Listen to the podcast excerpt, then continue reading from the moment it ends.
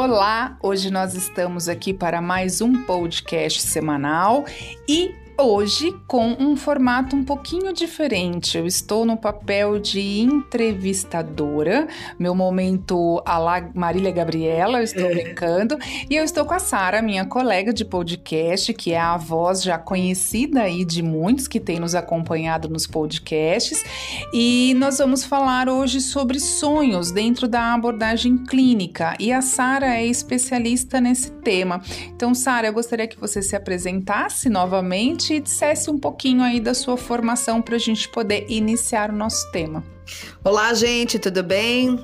Então, é, eu fiz psicologia né, na extinta São Marcos, aqui em São Paulo. É, saí da faculdade e fui buscar as minhas especializações, já que eu já tinha em mente trabalhar dentro da clínica. Hum. Inicialmente, eu fiz uma pós é, em psicopedagogia, que é uma área que trabalha dificuldades de aprendizado. E mesmo assim, já que eu estava vindo da educação, isso para mim não era o suficiente. Eu queria mesmo atuar em clínica dentro uh, da análise e fiz uma pós-graduação em psicologia junguiana. É, foi quando é, o Jung apareceu, né, como um estudo mais profundo que a faculdade não dá. É, porque a faculdade ela dá várias abordagens, mas ela não aprofunda muito cada Sim. uma. Você vai buscar isso depois. E depois de estudar um pouco Jung, eu entendi através né, dessa abordagem que eu me identifiquei muito, uhum. é, o quanto você precisa trabalhar a questão dos sonhos.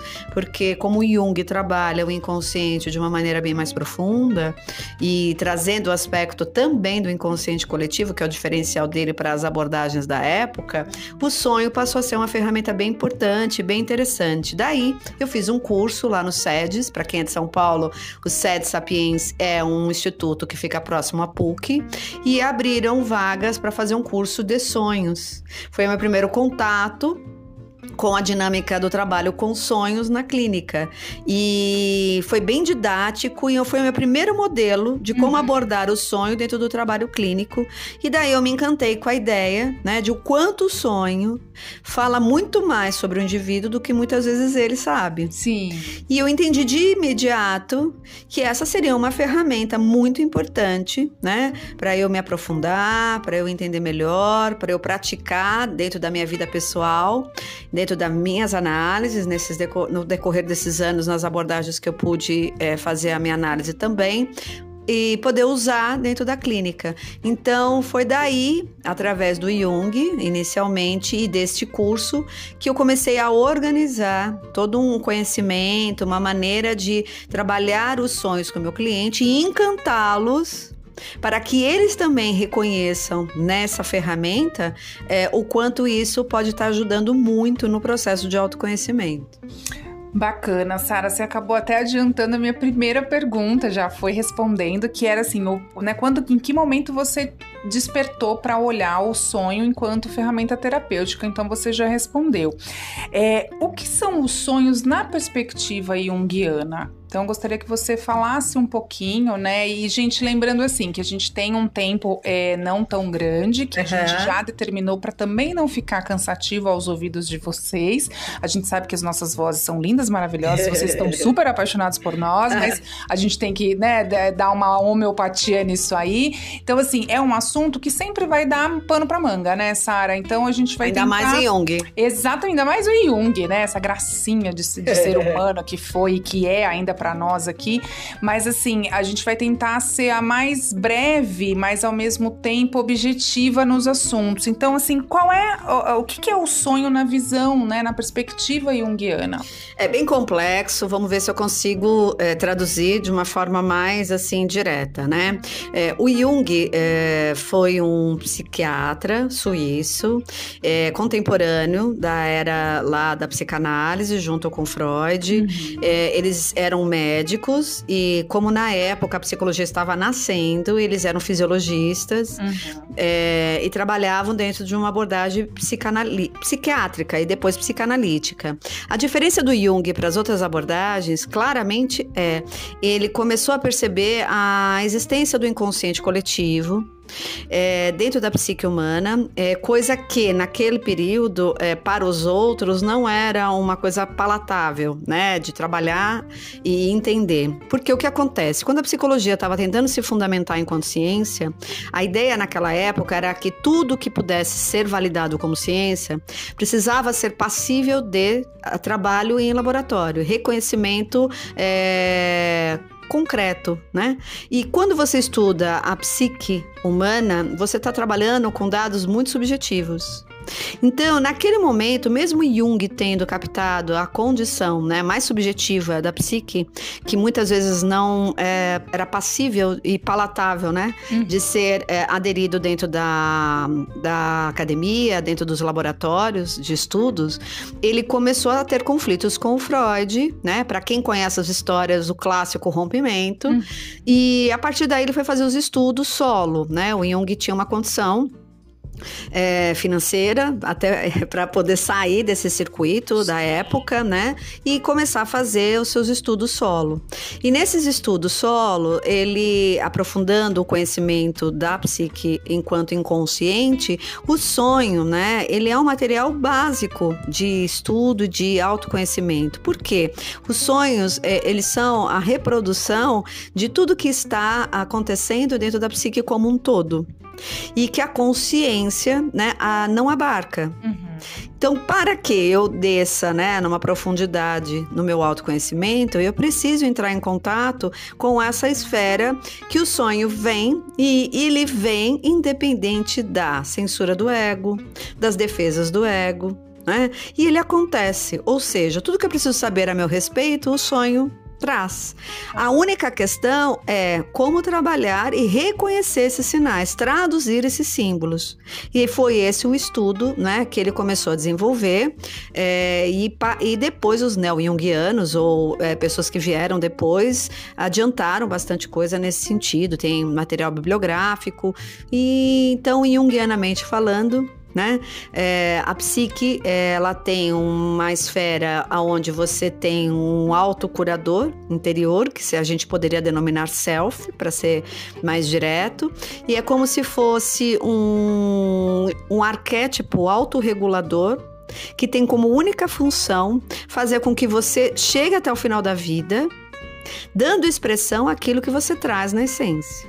E ele vai fazer de tudo para é, mandar né, sinais ou criar situações e fenômenos para que a consciência que é criada né, com o passar da vida é, perceba é, através desses sinais a sua essência e, consequentemente, poder realizá-la. Daí a importância do sonho. O sonho é uma, uma das ferramentas que o self encontra para contar para a consciência, se eu puder ser bem didática, hum. aquilo que a consciência precisa saber naquele momento de vida para não desviar esse caminho.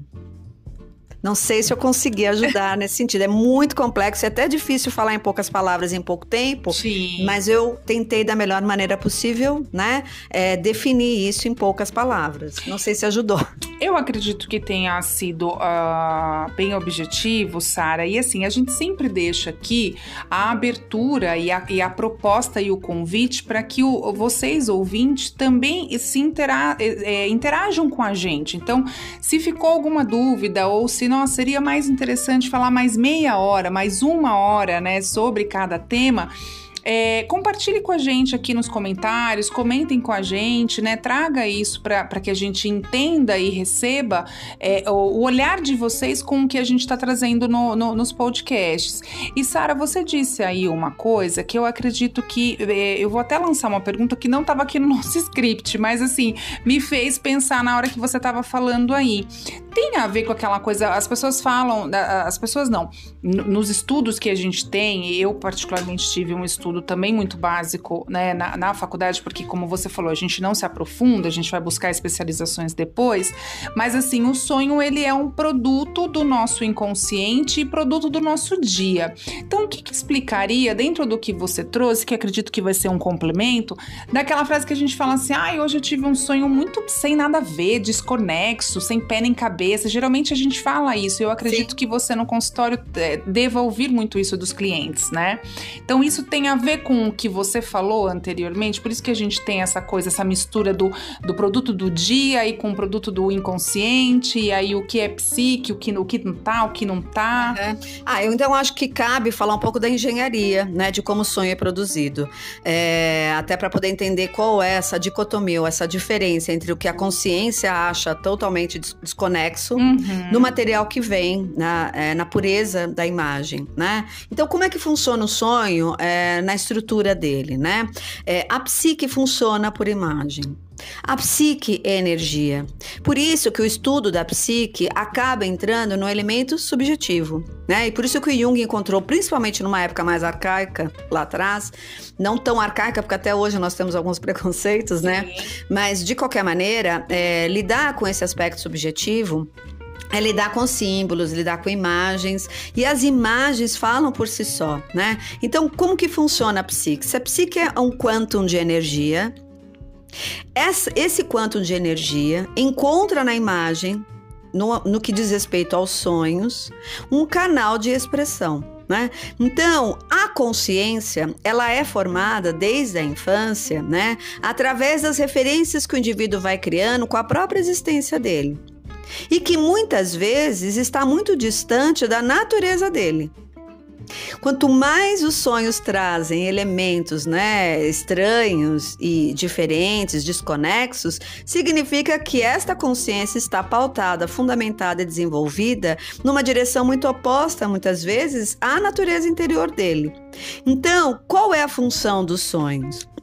A função dos sonhos não tem um aspecto, como muitos acreditam e algumas abordagens dizem, apenas fisiológico, uhum. né? É, ele tem sim, né, como se fosse um retificador, né, um reequilibrador das energias psíquicas que o indivíduo demandou durante o dia mas mesmo que ele faça esse reset ou que ele venha para equalizar esse potencial, existe uma intenção. Por quê? O Jung trabalha muito com uma ideia que até causou muita polêmica na época e por incrível que pareça, causa polêmicas até hoje, por mais que a gente tenha avançado nos níveis de percepção, de consciência, de que a psique é um grande oceano e a consciência é um barco. Como se fosse um barquinho de papel. Tá. Pela fragilidade que o símbolo traz. Uhum. Então, o que, que acontece? No inconsciente, ou seja, aquilo que a consciência não abarca, ou ela não percebe, ou ela não sabe, né, que é o todo do oceano, existe o self, que é um autorregulador que tem como função levar o indivíduo a ir reconhecendo a sua essência e dar expressão para isso até o final da vida. Quando a consciência rebaixa no sonho, a função do self, que é, é ele tem uma função própria, ele é autônomo, ele cria imagens para dar mensagens à consciência daquilo que a consciência precisa saber e ainda não se dá conta em relação ao seu caminho, em relação à sua vida, em relação possivelmente até do que ele está desviante da própria história dele, né? Não é só essa função, mas essa é uma das grandes funções. O que, que a consciência não está vendo? e o que ela precisa ver para que ele faça né, o sentido de vida. Porque qual é o sentido de vida dentro da nossa abordagem? Desde que você nasce, até o último dia de vida, a função é você ir recobrando a consciência, na consciência, tudo que você é, percebendo inclusive o que você não é, e encontrando caminhos e fazendo escolhas, né, e dando expressão àquilo que é da sua essência. Até o máximo que for possível, até o último dia da sua vida. Se você então tem esse sentido e significado de vida, toda vez que a consciência, por estar dentro de uma cultura, uma criação, ou dentro de um momento de vida onde ela pode estar fazendo um caminho desviante disso, existem sinais que esse self, desse oceano, vai fazer durante o sono uhum. através das imagens. Entende por que, que isso é importante dentro da clínica?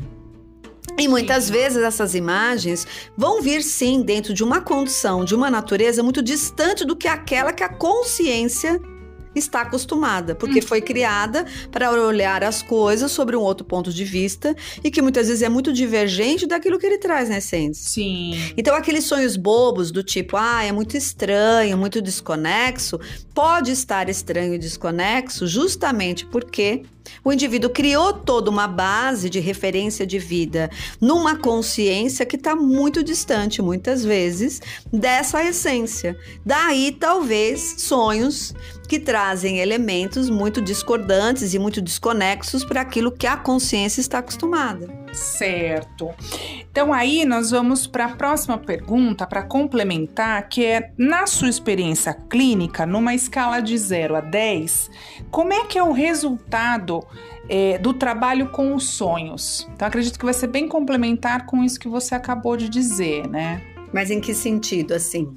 No sentido de, de, que, assim, o quanto é efetivo se trabalhar com os sonhos numa ferramenta terapêutica na abordagem clínica, e aí dentro da sua experiência. Então, talvez seja interessante a gente entender qual é a função do processo terapêutico, para hum. entender qual é o papel do sonho. A função do processo terapêutico, né, em tese, é, não só para essa abordagem, mas eu acho que para todas, é fazer o indivíduo integrar-se, né, é, daquilo que está discordante, daquilo que está desequilibrado, trazê-lo de volta para um equilíbrio. E na nossa visão, trazer o indivíduo de volta ao seu equilíbrio, na medida do que é possível, você entende que ele desenvolveu sintomas e são os sintomas normalmente que trazem o indivíduo para a clínica, os desconfortos, né, os mal-estares, coisas que a gente já colocou aqui nos, outro, nos outros podcasts, é, aonde ele se perdeu, ele precisa se reencontrar. Uhum. Qual é o processo que desviou ele do próprio sentido e significado que a essência dele traz? É como se todo mundo, a gente comparou uma vez aqui, é, fosse uma semente, né? Então, se eu sou uma semente de carvalho, muitas vezes eu estou sendo criado ou empurrado pela vida para ser né, uma mangueira uhum. e dar frutos, dar mangas. Se eu sou um, uma semente de carvalho, eu vou começar a entrar em sofrimento na medida que a vida, minha cultura, a minha própria família e o sistema educacional está me treinando para ser uma mangueira e dar mangas. Então, nessa metáfora, a gente entende o quê? Qual é o papel do sonho?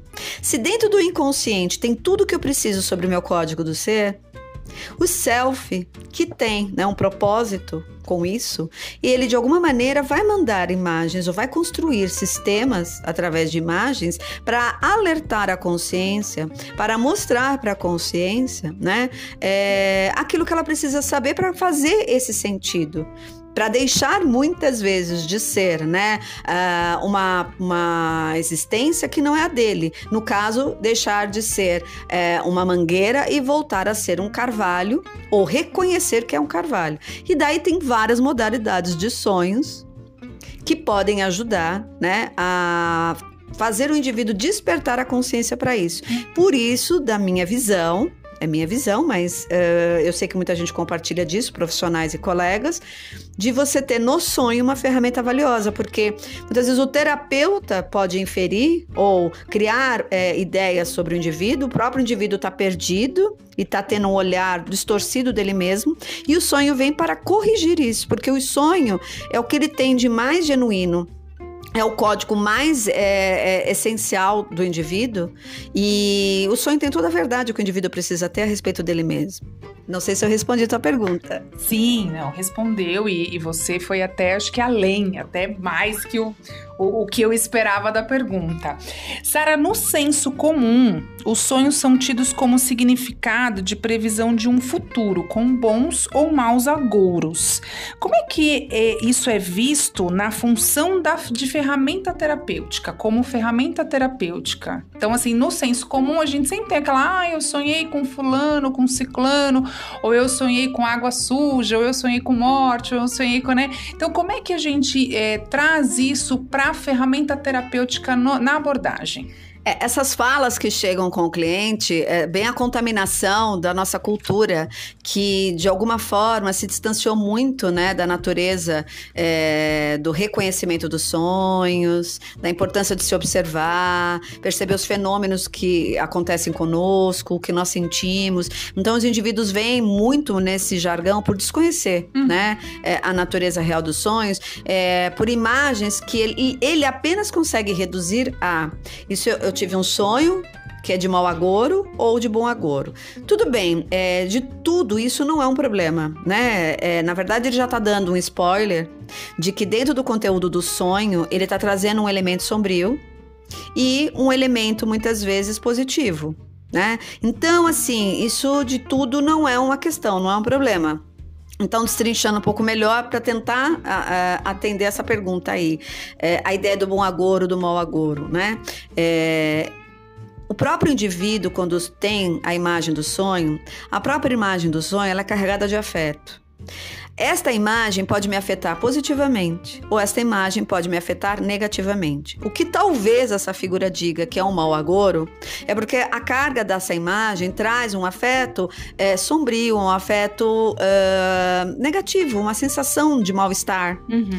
E o sonho de bom agouro possivelmente está trazendo uma carga de afeto positiva, criativa, de bem-estar né? E aí, óbvio, independente dessa nuvem que o indivíduo traz, bom agora, mau agora, é uma previsão de alguma coisa boa vai acontecer, ou que alguma coisa má vai acontecer, ou muitos chegam, que é uma coisa bem interessante isso, ah, eu li no livro dos sonhos, ou eu consultei na internet, porque eu sou da época que o indivíduo vinha para a sessão, eu li no livro. É, eu li no livro, hoje é na internet.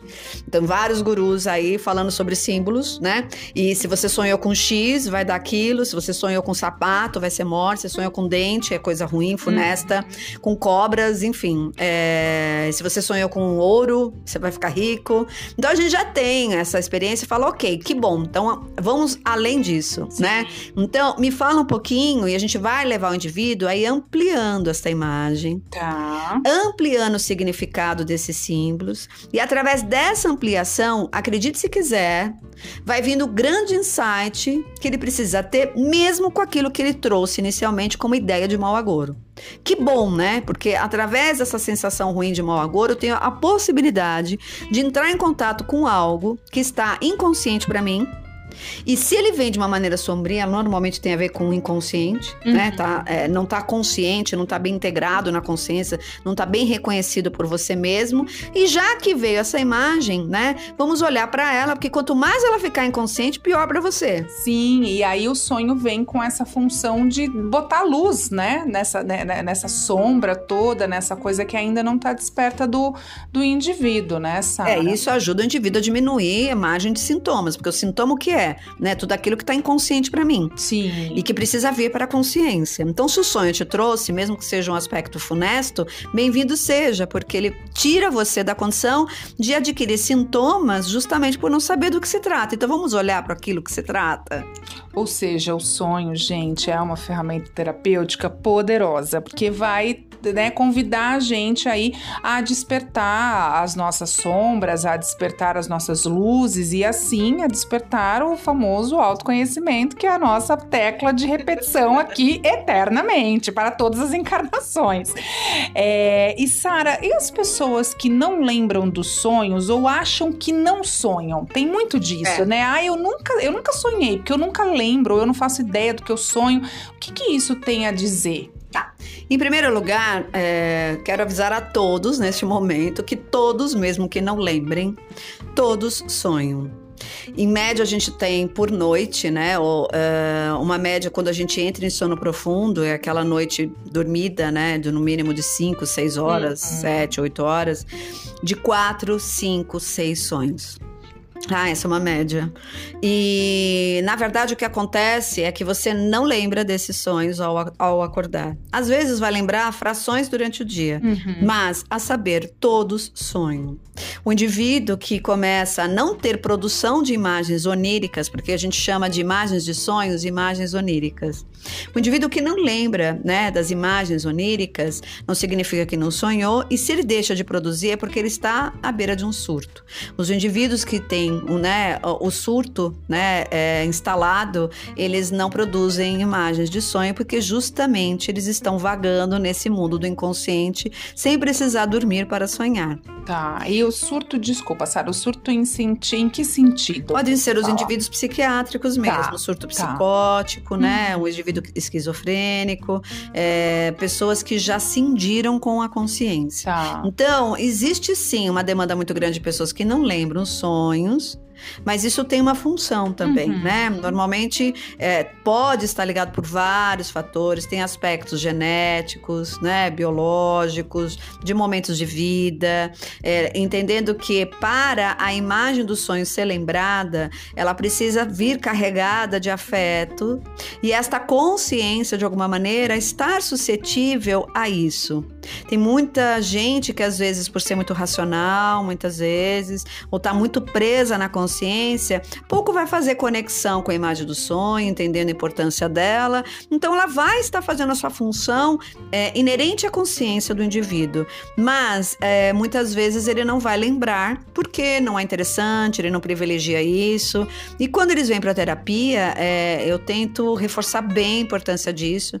E muita gente, até que não lembrava dos próprios sonhos, começa a lembrar que a gente faz rituais uhum. antes de dormir para fazer com que o indivíduo retorne do sonho sono, né? É, lembrando dos seus sonhos e anotando. O Jung tinha um diário de sonhos, porque né, na sequência dos sonhos, a gente vê como a energia psíquica vai se transformando, e isso é um dado também no autoconhecimento em psicoterapia. Sim. Sara, é... e quanto é, quando a gente tem a sensação do sonho ter sido real? Né? Geralmente eu particularmente, assim, tenho muito, não tenho tido, né? Mas já tive com uma certa frequência, assim, de que, nossa, eu sonhei, tive a sensação, a gente tem a sensação mesmo física, né? Naquele momento do sonho, tem até a sensação de cheiro, de odores, clima. Então a gente, é como se a gente vivesse naquele momento mesmo. O que, que explica isso? Então, é, como a psique funciona né, por imagens e a psique é energia, é, e essas imagens são carregadas de afeto. Dependendo da dinâmica do indivíduo e dependendo da carga de afeto que a imagem tem, o indivíduo, ao despertar com a consciência, né, ele vai trazer de uma maneira muito sensorial essas imagens, essa lembrança, né? Durante o sonho, dependendo da carga, né, de energia que aquela imagem contém, aquilo vai ficar mais vívido. Daí essa sensação de que sonhos que parecem muito reais. Uhum. Mas parecem muito reais porque, de alguma forma, o inconsciente está conseguindo atingir né, uma categoria né, muito próxima da dimensão da consciência. Quanto mais inconsciente ou quanto mais a consciência é, nega ou não reconhece a dimensão psíquica como um todo no inconsciente, é, menos ela tem acesso a imagens, a memórias, a lembranças. E talvez esses sonhos não trazem uma carga afetiva tão forte, com muita energia. Porque a consciência dominou a psique, o barquinho de papel, lembra? Sim. Ele dominou tanto a psique que não adianta o que o mar faça, ele está tentando ali sempre predominar. Mas lembrando, o barquinho de papel é um barquinho de papel perante a dimensão psíquica que é um oceano inteiro. Sim. Agora, uma coisa interessante que você falou em relação à veracidade da imagem, vivencial, sensorial, os pesadelos fazem esse papel. Uhum. Né? Então, os pesadelos, quando vêm, eles vêm com tanta carga né, afetiva, energética, que é impossível não sentir. Você Sim. tem todas as percepções sensoriais daquelas imagens, né? Porque é, a gente até fala que o, os pesadelos eles estão dentro de uma dimensão de emergência. O inconsciente precisa que a consciência se dê conta daqueles elementos em tal nível que ele vem com aquela carga típica de quem lembra do pesadelo. E quem lembra do pesadelo sabe o quanto é pesado, né? Super, você acorda até com taquicardia, tudo. né? Com tudo, você tem todas as sensações. É, eu já tive sonhos que, na verdade, foram pesadelos, Sara, que eu acordei gritando no meio da madrugada. Ah, eu acredito. É, que eu grito no sonho, mas na verdade você traz para a realidade. Uma né? emergência estava acontecendo aí. Então. Exatamente, algo para olhar para isso, né? É, a gente está começando aqui a encerrar, mas a gente ainda tem umas perguntinhas e assim. É, sonhos e espiritualidade. Polêmico, hein? Pois Bem é, polêmico. Por isso que eu deixei até assim para ser uma das últimas. Qual é a relação, né, desses dois temas na abordagem clínica, Sara? Então, falar disso é complexo porque a gente está falando para egos, né? A gente está falando para consciência. Quem está escutando está na dimensão da consciência, Uhum. né? E, e por isso que eu acho que precisa ser entendido sobre um aspecto mais subjetivo mesmo, né?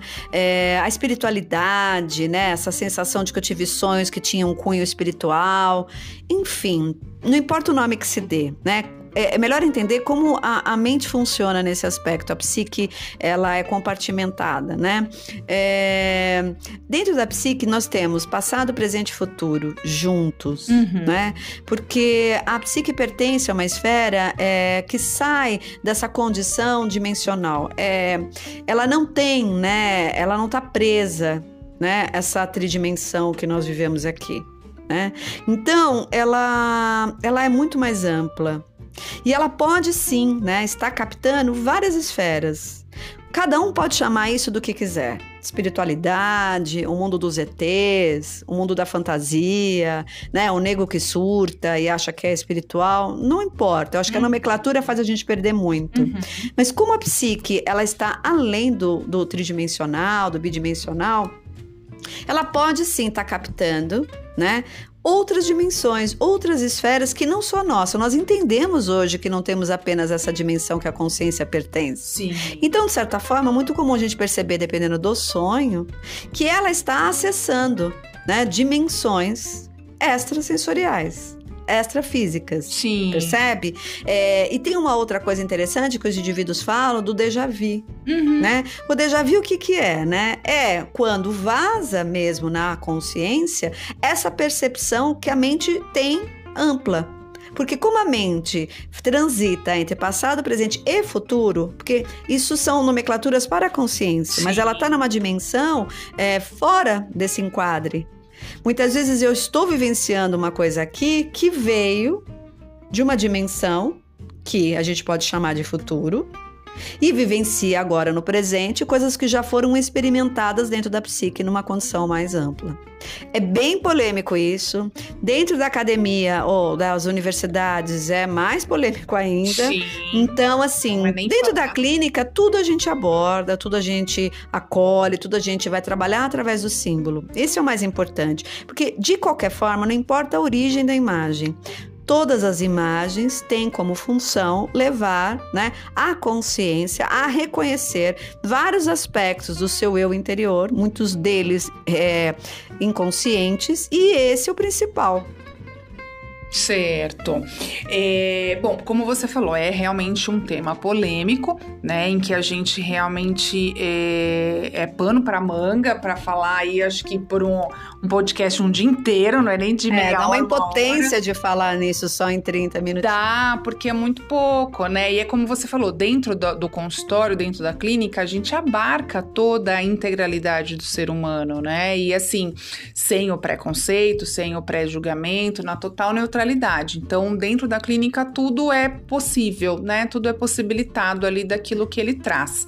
É, Sara, muito obrigada né, pela sua disponibilidade aí da gente fazer esse formato diferenciado de Claro. perguntas e respostas. Foi mais um bate-papo aí muito interessante e nós voltamos com outras entrevistas em outros momentos, com outros temas e lembrando sempre, gente, interajam com a gente. Então, coloquem aqui comentários, sugestões de, de temas que vocês gostariam de ouvir, ou olha, fala mais sobre o sonho, ou fala mais sobre a ansiedade. A gente está aqui com essa flexibilidade, né, Sa- Sara, com essa abertura para poder trazer o melhor conteúdo sobre comportamento, saúde emocional e as pérolas da psicoterapia, né? Então, agradeço também a oportunidade. A gente tem agora como projeto mesmo trazer convidados, né, Vivi?